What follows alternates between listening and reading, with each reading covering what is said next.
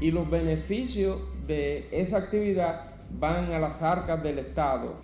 Ministro de Hacienda y consultor jurídico califican de campaña mediática críticas a fideicomiso de Punta Catalina. Yo soy enemigo de la retaliación con los presidentes. Hipólito Mejía ratifica expresidentes deben tener privilegios ante la justicia. Integración a las clases presenciales comienza a sentirse en el Gran Santo Domingo. Santiago La Plaza para próxima semana. Salud Pública advierte a finales de enero exigirá tarjeta con 13 dosis de la vacuna. Hombre mata a un agente de la policía en Yaguate y luego se dispara en el pecho. Y Abinader, junto a Reyes de España, encabeza Apertura Fitur, donde anuncia nuevos negocios a favor de la economía dominicana.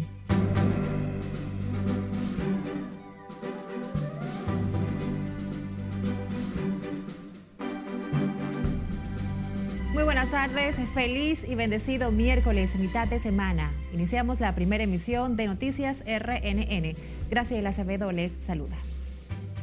Iniciamos con el ministro de Hacienda, Jochi Vicente, quien salió al frente este miércoles a las críticas en contra del fideicomiso para la termoeléctrica Punta Catalina y califica estos cuestionamientos como una campaña mediática.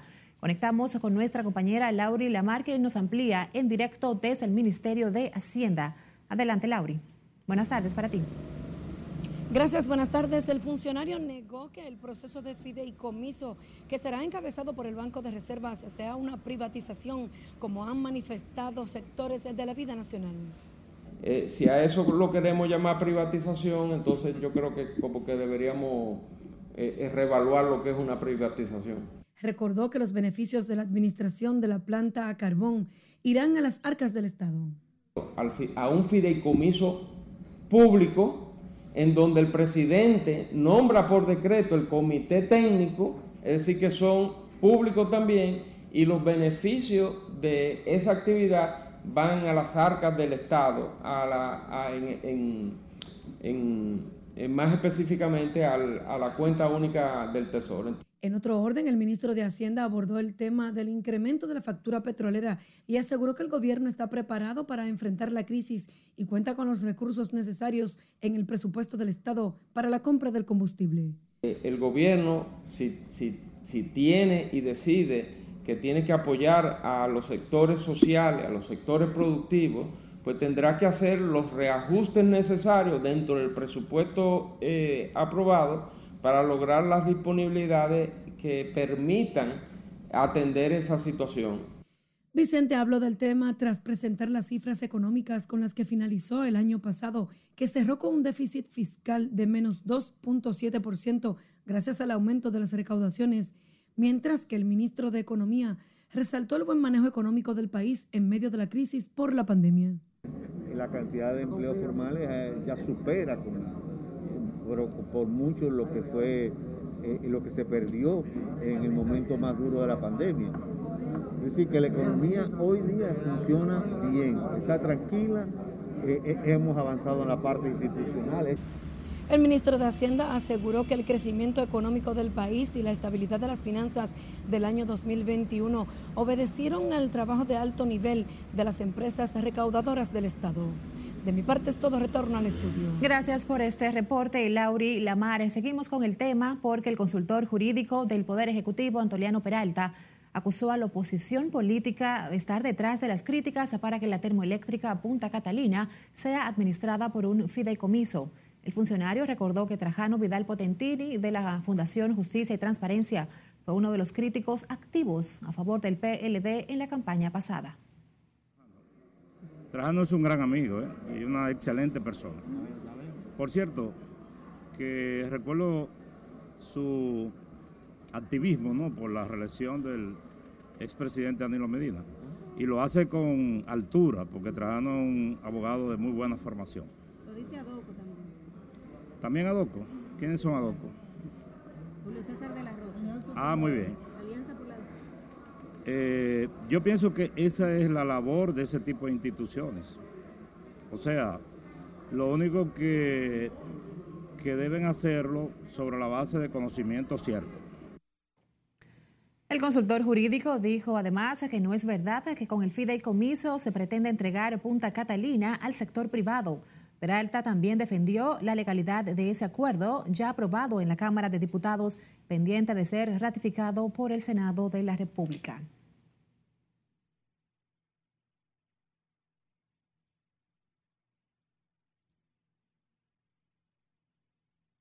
En un acto encabezado por la vicepresidenta y presidenta en funciones Raquel Peña, el juez presidente del Tribunal Superior Electoral, magistrado Ignacio Pascual Camacho Hidalgo, informó que esa alta corte ha emitido 57.117 sentencias de diversos procesos en materia de rectificación de actas del Estado civil.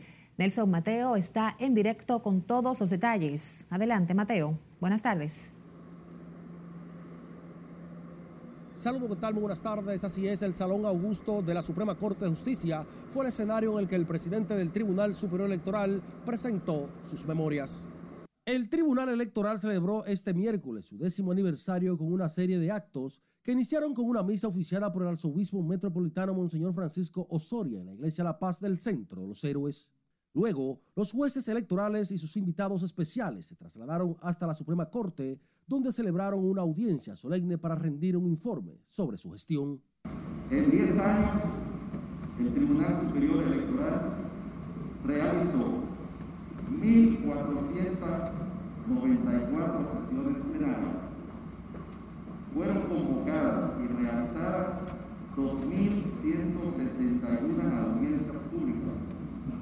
Se dictaron 3.000 864 decisiones contenciosas sobre procesos litigiosos. La audiencia solemne contó además con la presencia de la presidenta en funciones Raquel Peña, el presidente de la Junta Central Electoral Román Jaques, el de la Cámara de Cuentas Yanel Andrés Ramírez y otros invitados especiales.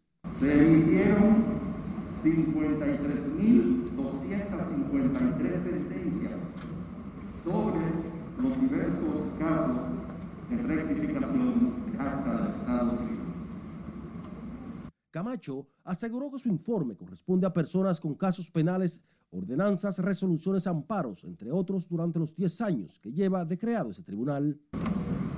Estamos conscientes de que se trata de una labor compleja y de largo alcance en el tiempo, que además es trascendente el titular de la Corte Electoral dejó claro que la transparencia es fundamental durante su gestión.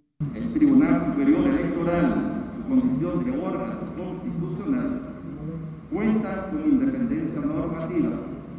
No obstante, la intención expresa de esta alta Corte es la de fomentar y promover la transparencia. En la audiencia, además de la presidenta en funciones Raquel Peña, estuvo presente la Procuradora General Miriam Germán, funcionarios y otros convocados de la sociedad civil. Ante la presencia de la presidenta en funciones Raquel Peña e invitados especiales, el presidente del Tribunal Superior Electoral dio garantías de que en esta Corte Electoral se actuará siempre apegado a la Constitución. De mi parte, es todo por el momento. Regreso contigo al CEP de Noticias. Gracias por las puntualizaciones, Nelson Mateo. Hablemos ahora del arzobispo metropolitano de Santo Domingo, Francisco Osoria. Dijo que muchas instituciones en el país tienen que salir de la parálisis en la que se encuentran. Monseñor Osoria reconoció que hay ministerios que lo están haciendo bien, pero que aún falta más. Pero también pensé en grupos instituciones, organismos que sufren parálisis y por su parálisis se paraliza la sociedad, se paraliza el país. Monseñor Osoria asegura que hay personas en las instituciones que con su actitud no permiten el avance administrativo, por lo que insta a mejorarlo. El arzobispo de Santo Domingo ofició una misa en la iglesia La Paz del Centro de los Héroes con motivo del décimo aniversario del Tribunal Superior Electoral, donde asistieron el expresidente Hipólito Mejía, el presidente de la Cámara de Cuentas, Janel Andrés Ramírez, y los jueces y titulares del TSE junto a su presidente Ignacio Camacho. Precisamente el expresidente Hipólito Mejía insistió en que no es bueno perseguir judicialmente a los expresidentes y su entorno y que por eso no lo permitió con el doctor Leonel Fernández. Cesarina Ravelo tiene los detalles. Yo soy enemigo de retaliar y de porque tú no estás conmigo. Yo cancelé a algún comunista en agricultura. Hipólito Mejía está de acuerdo con la lucha contra la corrupción. Sin embargo, considera que los exmandatarios no deben ser objeto de persecución alguna. A mí no me gusta eso. No, yo soy enemigo de la retaliación con los presidentes. ¿Tú te recuerdas que me, me, me hicieron mucha crítica porque yo dije cuando Leonel, contra la famosa Fundación Global, la Fundación Global, ¿tú te acuerdas de ella? y otras cosas más. Eh, yo dije, no es verdad. Yo respeto a los presidentes. Mejía dijo que durante su gestión no permitió que el saliente presidente Leonel Fernández fuera perseguido o alguien de su entorno. Yo respeté a mis presidentes, los respeté a todos, aunque fueran mi, mi contrario, enemigos no son, pero fueron mi contrarios, incluyendo a Leonelito. que ahí, estaba, ahí estaba Diandino, el otro Félix, el otro Félix, muchísimo. Y yo, yo dije, no, no, no me metan en retaliación, que yo no voy a retaliar con los presidentes. Mejía también respaldó que la termoeléctrica Punta Catalina sea administrada por fideicomiso. Ay, Dios mío, no, yo no quisiera analizar eso porque yo no tengo los números. Pero vamos a hacer la justicia que lo haga. Que analizan, pero ese fue y no deja de ser un elefante blanco. Al asistir a la misa con motivo del décimo aniversario del Tribunal Superior Electoral, el exmandatario también consideró que para aprobar el Código Penal se necesita mejor diálogo, aunque exista presión. Si hubiera sido yo, hubiese un poco más arbitrario y lo impongo, pero Luis no lo hace. ¿Cómo te lo hubiera hecho, presidente? Ah, bueno, como debe hacerlo. Como dijo Raquel, uh, uh, uh, ¿cómo es la palabra que dijo Raquel? Macana. Macana, ah, con Macana. Cesarina Ravelo, RNN. La procuradora general Miriam Germán Brito dijo que todo lo que tenía que decir sobre el motín de la cárcel La Victoria ya se dijo en una nota de prensa. Sin embargo, de manera parca, sostuvo que ordenó una investigación sobre el hecho que dejó tres muertos y una decena de reclusos heridos. Ya de, ya de eso se dio el informe que había que dar y se está en un proceso de investigación. No tengo nada que decir por ahora. Pero habrá consecuencias porque las armas están ahí dentro, están dentro. Murieron personas. Pero ya le dije que se está en un proceso de investigación. Deben quejarla porque ¿Cómo se explica, magistrada, que todas esas armas ahí Déjeme salir, que voy para allá. Está en un proceso de investigación. La Procuradora General ordenó investigar cómo entraron las armas de fuego a la cárcel con la que luego mataron a los reclusos e hirieron a otros. Indicó que el sentido común deja claro que habrá consecuencias. A propósito, la coordinadora del movimiento cívico no partidista Participación Ciudadana condenó hoy el motín registrado el fin de semana en la cárcel La Victoria, que dejó un saldo de tres muertos y varios heridos. Lady Blanco sostuvo que el desenlace sangriento en el penal deja al descubierto los altos niveles delincuenciales que hay dentro de los centros penitenciarios del país. Es una pena que realmente sigamos viendo estos niveles de criminalidad dentro del sistema penitenciario, porque obviamente eh, el mismo Congreso ha limitado los recursos de la Procuraduría. Y la Procuraduría, recuérdense bien, que no solamente tiene la política criminal del Estado y la persecución en temas de corrupción, sino que también tiene el sistema penitenciario. Tras el, el, motín registrado la madrugada del pasado domingo, el Ministerio Público indicó una investigación para establecer las causas reales de la tragedia y garantizó que habrá consecuencias. Recuerde buscar nuestro usuario arroba noticias RNN en todas las redes sociales para que siempre esté debidamente informado. Por supuesto, esos hechos que acontecen en su comunidad y zonas aledañas puede enviárnosla a través de nuestro WhatsApp 849-268-5705 y síganos también por Spotify, Apple Podcast y Google Podcast. Nos vamos a comerciales, pero al volver sabrá cómo estuvo el reinicio de la presencialidad en escuelas de Santiago y el Gran Santo Domingo. y el anuncio que hizo el presidente Abinader en España a favor de la economía. Lo sabrá al volver. Siga con RNN Primera Emisión.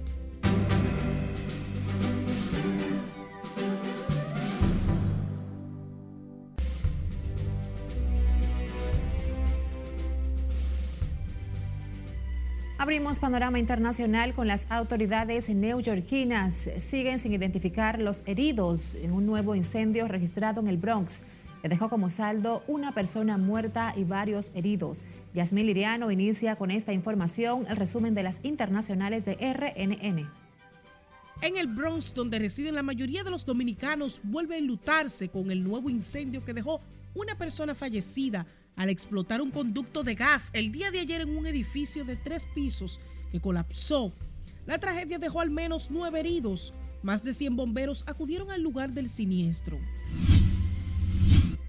El Senado de Estados Unidos comenzó a debatir un proyecto de ley crítico para proteger el derecho al voto frente a las restricciones impuestas en algunos estados por los republicanos. La iniciativa es una pieza clave de la agenda del presidente estadounidense Joe Biden. Cuatro personas, tres hombres y una mujer, fueron asesinados a tiros en el departamento colombiano de Antioquia. Se trata de la séptima masacre en el país en lo que va del 2022. Los cadáveres de dos mujeres descuartizadas fueron descubiertos en bolsas de plástico en la carretera Juárez Porvenir de Ciudad Juárez, en el estado de Chihuahua, México, y han sido identificadas como una pareja lesbiana según medios locales. Reportes preliminares indican que se trata de Noemí Medina Martínez y Yulisa Ramírez, ambas de 28 años, quienes vivían en la ciudad tejana del Paso. Al menos cinco personas han perdido la vida y otras 11 han resultado heridas, tres de gravedad por un incendio ocurrido la noche de este martes en una residencia de ancianos en Moncada, en Valencia, España. El fuego afectó a toda una ala del edificio. La vicepresidenta de Estados Unidos, Kamala Harris, encabezará la delegación estadounidense en Honduras, que asistirá a la toma de posesión de la presidenta electa Xiomara Castro a finales de este mes, informó la Casa Blanca. El mundo de la moda está de luto tras el fallecimiento del legendario periodista de la moda André León Talley a los 73 años, tal y como ha confirmado su familia en un comunicado en el que han querido destacar la meteórica carrera de este editor estadounidense, famoso por luchar contra el racismo desde dentro de la industria. Por más de tres décadas fue la mano derecha de Anna Wintour en Vogue USA, donde trabajó como director creativo, redactor jefe y colaborador. En las internacionales, Yasmín Liriano. Toquemos otra información. El presidente Luis Abinader inauguró hoy, junto a los Reyes de España, la Feria Internacional de Turismo 2022, donde la República Dominicana participa como país socio invitado. Como nos cuenta Lauri Lamar, el mandatario es el primer presidente en encabezar, junto al rey Felipe VI, este importante evento turístico mundial. La República Dominicana se ha destacado en esta FITUR. El rey de España, Felipe V, junto a la reina Leticia, recibieron al presidente Luis Abinader para darle la bienvenida a la edición número 42 de FITUR.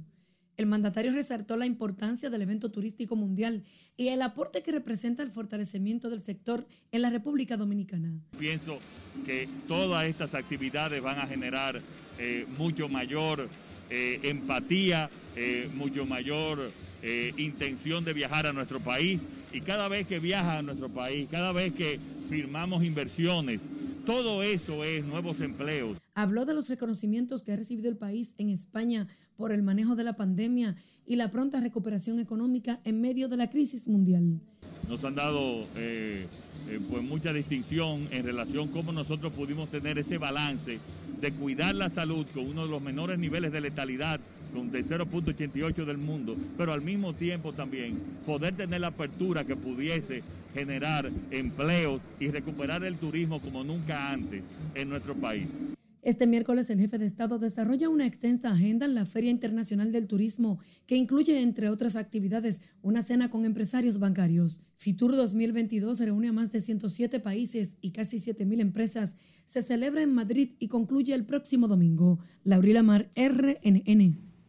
Mientras tanto, en el país, la trata de personas sigue vulnerando los derechos de niñas y adolescentes dominicanas y de otras nacionalidades, principalmente en municipios de las zonas turísticas, lo que obliga a la formulación de políticas efectivas de combate que hagan frente a esa forma de esclavitud y proteja a las víctimas de ese crimen. Sin embargo, no hay un registro oficial de cifras que evidencien la realidad de ese mal. Conectamos con Scarlett Wichardo, quien tiene más detalles en directo. Adelante, Scarlett. Gracias, buenas tardes. Al presentar los resultados de un estudio sobre la trata de personas en la República Dominicana, el movimiento cívico Participación Ciudadana reveló que durante la pandemia de la COVID-19 aumentó la vulnerabilidad de las niñas y mujeres afectadas por este mal.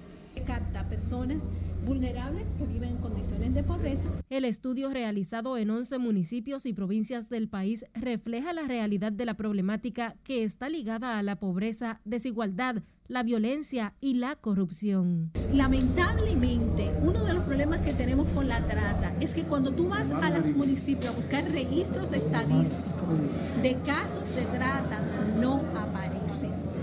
Los registros son muy escasos. En su informe Trata de Personas en la República Dominicana, el movimiento cívico señala que la debilidad en la judicialización de los casos de este tipo afecta la prevención y detección en la persecución de ese delito. Estamos hablando de un tema que, como dice Tajira, la gente entiende que no pasa nada, de que yo doy a mi niño para que le den mejor educación, pero en el fondo tengo una esclavita en la casa que hace todos los oficios y eso se llama trata de personas gente que entrega a los niños para que tal vez del campo a la ciudad, en la ciudad encuentre una mejor oportunidad, pero en el fondo tiene un esclavo en la casa. La investigación del estudio se realizó en Sosúa, San Felipe de Puerto Plata, Santiago, San Francisco de Macorís, Santo Domingo Oeste, Santo Domingo Este, Boca Chica, el Distrito Nacional, Higüey, La Romana y San Pedro de Macorís. Según los resultados del estudio, algunas familias en condiciones de pobreza y pobreza extrema ofertan a sus hijos e hijas en el comercio sexual, convirtiéndolos en víctimas de este delito. Esta es la información que tengo de momento. Ahora paso contigo al centro de noticias. Gracias por este importante reporte, Scarlett. El Ministerio de Salud Pública advirtió este miércoles que a partir del 31 de enero será necesario la presentación de la tarjeta de vacunación con las tres dosis para poder acceder a los lugares públicos y privados. Esto pese a que hasta el momento el 70% de la población solo tiene dos dosis aplicadas. Margaret Ramírez nos cuenta más. Vamos a exigir las tarjetas de vacunación con tres dosis. A dos semanas de entrar en vigencia la resolución, el Ministerio de Salud Pública mantiene el llamado a los mayores de 18 años a completar el esquema de vacunación para acceder a los lugares públicos y privados de uso público. Las autoridades sanitarias recordaron que el refuerzo de la vacuna deberá aplicarse de una casa totalmente diferente a las dos primeras dosis. Recordamos que esta resolución, la 0069, reconoce las vacunas que se hayan puesto en el extranjero. Si usted obtuvo dos vacunas fuera del país de Pfizer, se puede inocular con una tercera Sinovac en República Dominicana y es válida. El ministro Daniel Rivera destacó el ritmo del crecimiento de los vacunados, que ha llegado en los últimos días a alcanzar unas 30 mil dosis aplicadas por día.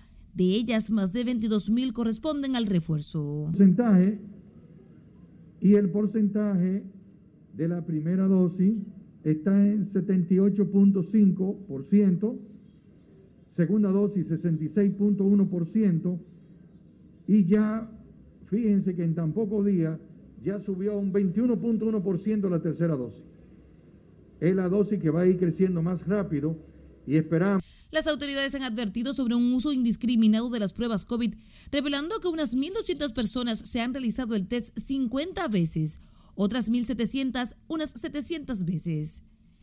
Ahora, tenemos que hacer un llamado a la población que en estos tiempos de alto consumo tiene que darle chance a aquellas personas que son sintomáticas.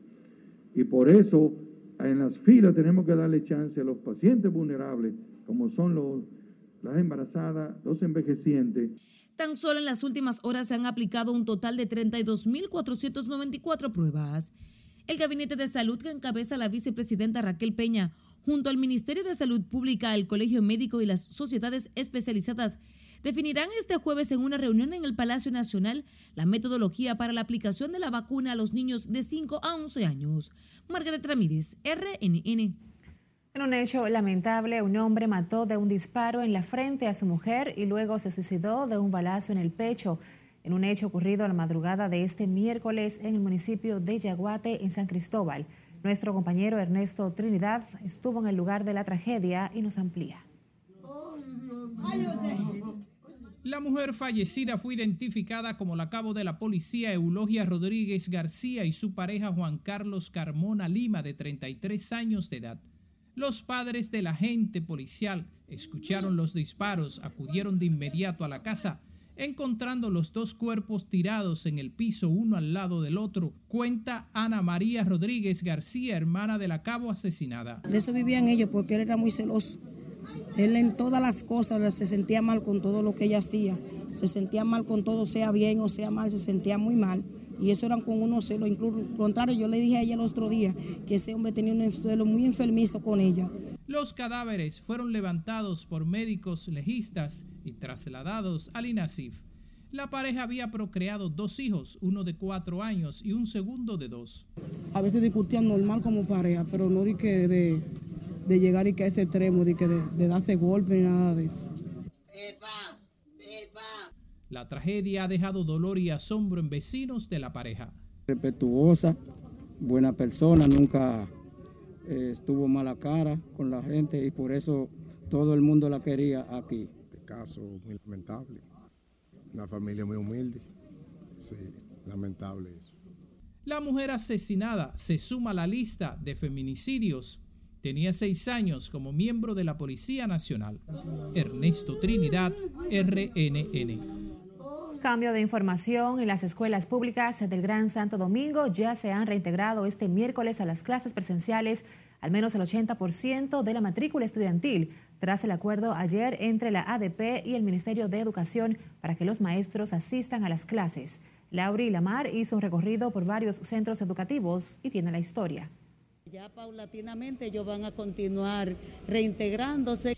Los estudiantes de escuelas públicas de la capital ya retornaron a las aulas este miércoles a recibir docencia bajo un protocolo sanitario contra el COVID-19. Esto luego de que los profesores aceptaran la propuesta del gobierno para la presencialidad en medio de la ola de contagios del virus. La semana pasada trabajamos presencial con lo que se presentaron y lo que no se presentaron, la maestra estuvieron trabajando de forma virtual con ellos.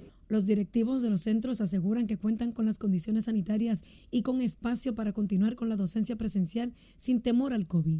Por lo menos aquí en este distrito 1502 se le ha dado seguimiento de manera sistemática a los procesos.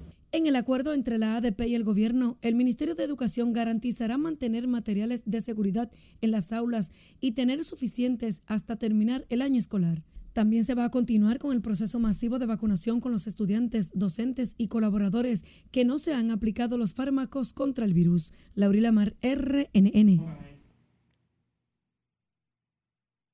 Ahora vamos a la ciudad de Santiago, donde está previsto que a partir del martes se reintegren a las aulas los alumnos y maestros de manera presencial. Junior Marte nos cuenta más. Pero siempre a favor de la educación de los hijos de la República Dominicana. Miguel Jorge, presidente de la Asociación Dominicana de Profesores en Santiago, llama a enviar a los estudiantes para la próxima semana. Que aún en medio de la pandemia ha estado cumpliendo con el sagrado deber que le asiste y que esta vez decide, aún con los altos niveles de contagio de la COVID-19, retornar a, a partir del martes 25 a la docencia presencial. Ahí estaremos librando una vez más la batalla en todo terreno, en todo lugar.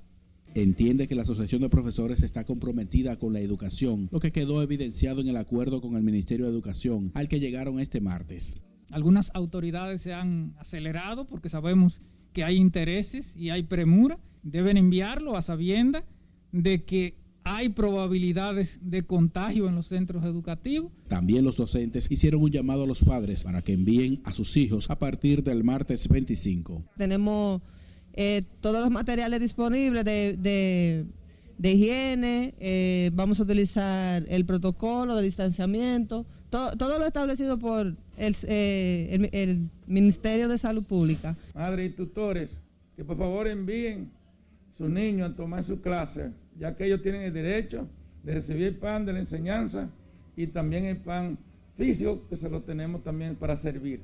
Será a partir de la próxima semana cuando se espere la asistencia masiva de alumnos de manera presencial en las distintas escuelas públicas. En Santiago, Junior Marte, RNN. Hablemos del Centro de Operaciones de Emergencias. Iniciará este jueves a partir de las 2 de la tarde el operativo Altagraciano Conciencia por la Vida 2022 para prevenir y responder ante cualquier emergencia que pudieran tener los ciudadanos durante su peregrinación o traslado hasta la Basílica de Higüey en la provincia de la Alta Gracia.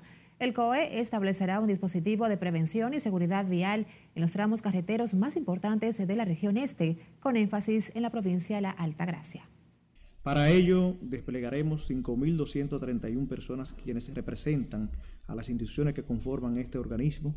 Asimismo, serán instalados 203 puestos de asistencia para atender a las personas que se desplacen por las vías de la zona este. De igual forma, serán distribuidas 68 ambulancias localizadas en puntos críticos.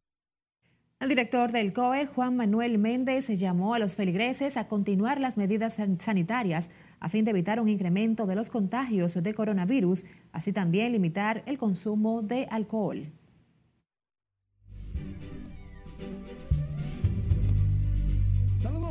Iniciamos la entrega deportiva con el segundo juego de la serie final de la Liga Dominicana de Béisbol Invernal.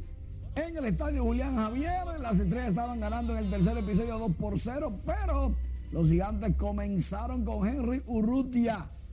Empataron las acciones en el mismo episodio. Después de Urrutia vino el palo de Marcelo Zuna, jonrón de tres carreras y se terminó el juego.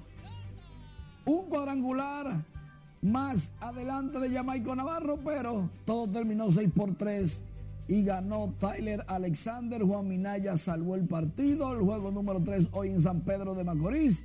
Lanza Elian Leiva por los gigantes, mientras que Yuneki Maya, el lanzador que tiene 7 series finales, ha ganado 5, va por los verdes por las estrellas orientales. Este juego será muy entretenido porque Maya ya tiene ese récord. En la página web de RNN, en deportes, tenemos que Nadal, Barty y Osaka, los detalles del abierto de Australia del tenis. Por ahí también tenemos una noticia de Curry y Thompson que se combinaron para ganar su partido. Los detalles del juego de los gigantes. Carl Anthony Towns encabeza a los Timberwolves de Minnesota para ganarle a los Knicks. También detalles de las otras ligas del Caribe. Y en el malecón de San Pedro, atención, vamos a tener para todos los fanáticos, dicen las estrellas, pantallas gigantes. Por aquello del distanciamiento social, en el malecón, a su distancia, con pantallas gigantes, va a poder disfrutar del juego número 3 de esta serie final. Por el momento es todo. Sigo contigo, Graciela. Gracias, Emanuel y Díaz, nuestro hombre deportes, por estas informaciones. A ustedes las gracias. Se nos agotó el tiempo. Buenas tardes.